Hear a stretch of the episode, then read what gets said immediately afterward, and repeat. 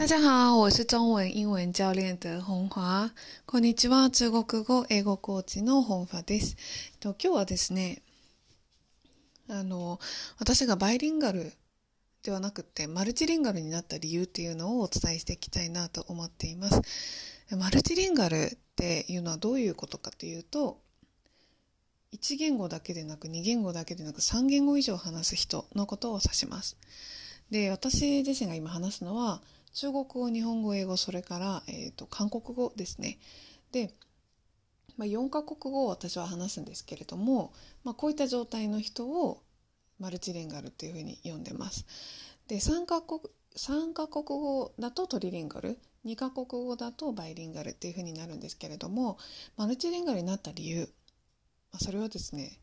全然明確なものを目指しながら私はマルチリンガルになるぞって思ってなったわけでは全然ございません。あの、言語がすごく好きで育ったので、いつの間にかマルチリンガルになってたっていう方が正しいです。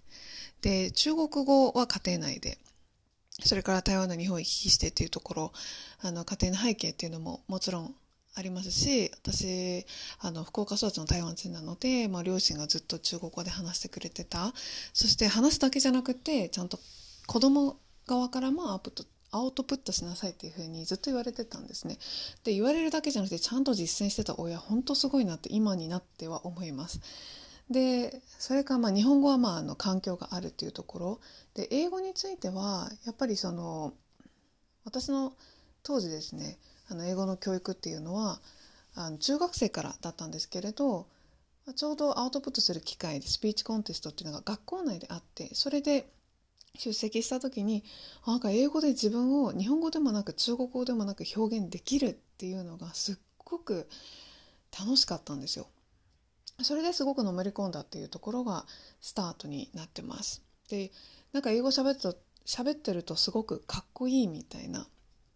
なんかそういう錯覚に陥っていたのですごい楽しかったんですよね。なんか勉強してるっていうよりもこの言語使いこなせたらすごく楽しいなみたいなでそれから大きく自分が本当にあの話せるようになるっていうステップになるまでの大きなきっかけっていうのが16歳にあの高校生の時シンガポールに短期留学した時に起こった出来事っていうのがあります。ただこれ話すとねすごく長くなっちゃうから割愛したいなと思います。ブログにはあのたくさん書いているのでもしよかったら読んでみてください。でそれから韓国語の場合はあの大学がですね国際大学だったので韓国のお友達がすごく多くってこのあの最初に仲良くなった女の子がちょうど韓国の子だったんですね。でその子が私中国語勉強するからって言われたんで じゃあ私韓国語勉強するよみたいなそんな本当に軽いノリで始めてみたらもう一冊目ですごいなんかこう もうやろうかなやめようかなみたいな風に思ってたんですけれど、まあ、その子のお家に韓国のお家に遊びに行った時に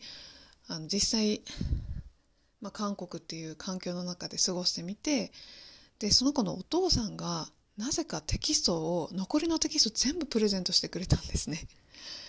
で韓国語1から4まであったうちの234全部プレゼントしてくれてこれはねそのお父様の気持ちを無理にはできないと思ってせっかく始めたし、まあ、やってみるかっていう感じであの続けてました。で、まあ、それもあのそれはあの続けるきっかけだったんですけれど実際その韓国語がバーってこう話せるようになったスパークしたっていう時は確か大学4年生韓国にまた短期留学にあの社会人になる前に、ね、時間があるうちに行きたいと思って行ったっていうのがまたこれもいろいろあったんですけれどきっかけスパークしたきっかけっていうのはそこで起こってます。で、まあ、こういうふうにやっぱりこう人とのこうきっかけっていうのがすごく多かった。もちろん最初その私の家庭の環境もあったかもしれないんですけれどやっぱりそれでその純粋にすごい楽しいなとかやっぱ人と話すのが好きでなんか通訳を入れずに話すっていうのがやっぱすごくいい。なんかそのやっぱり Google トランスレーションとかいろんなねそのお友達がいて通訳の人してるとかねそういう人とかもいると思うんですけれど私が伝えたいことを本当にこの人は伝えられてるのかって自分では判断できないと思うんです。でもしその共通言語がなかったら、まあ、あったらですねまだその英語っていう共通言語だったり中国語っていう共通言語で、まあ、例えばドイツだったりなんかあのアメリカだったり、まあ、そういった人たちと話せるならまだいいんですけれどそうじゃなくそうじゃない時ね共通言語も使えない時ってにあの通訳って頼ると思うんですがやっぱり人に頼れず自分で自分のことをお話ししたいし相手のこともその言語でやっぱり理解したい全ての言語を網羅っていうのは難しいんですけれどやっぱりそのよく行く国とか仲のいい友達の国とかねそういった友達とかあとお仕事関係とかで話せるとやっぱり全然浸透度が違うんですよ。それでいつの間にかマルチリンガルになったですけれども最初はバイリンガルトリリンガルそれからマルチリンガルっていうふうになったんですけれどやっぱりその大事なところって好奇心を持ち続けることなんじゃないかなって思ってます。で好奇心があるとやっぱりなんかこう興味が湧いてくるからすごいプラスの方向に勝手に動くんですよ。で動くんですけど時たまこう頑張って勉強してるともちろん壁にぶつかったりするでもやっぱその先のことを考えてるその先っていうのはそのお話ししたい人がいるとかその国にいてやりたいことがあるとかもう日本語しかできない英語しかできない中国語しかできないそういった方はもちろんたくさんいます。だけどもし自分がねあの本当にあの語学を身につけたいって思うんだったら一定期間はすごいもう馬力というか 基礎を身につけてインプットアウトプットっていうのを繰り返しつつあとはもう環境に飛び込む。その国に行かずともったら行ったで絶対いいんですけれど行かずともそういった環境を常に追い求めて自分から行動していくっていうのがやっぱりその語学を身につけるそしてスパークする語学が話せるようになるっていうところまで行くんだろうなというふうに自分の体験を振り返ってみても思いますしあとはその他の方ですごく上達してる方っていうのも振り返ってみて思います。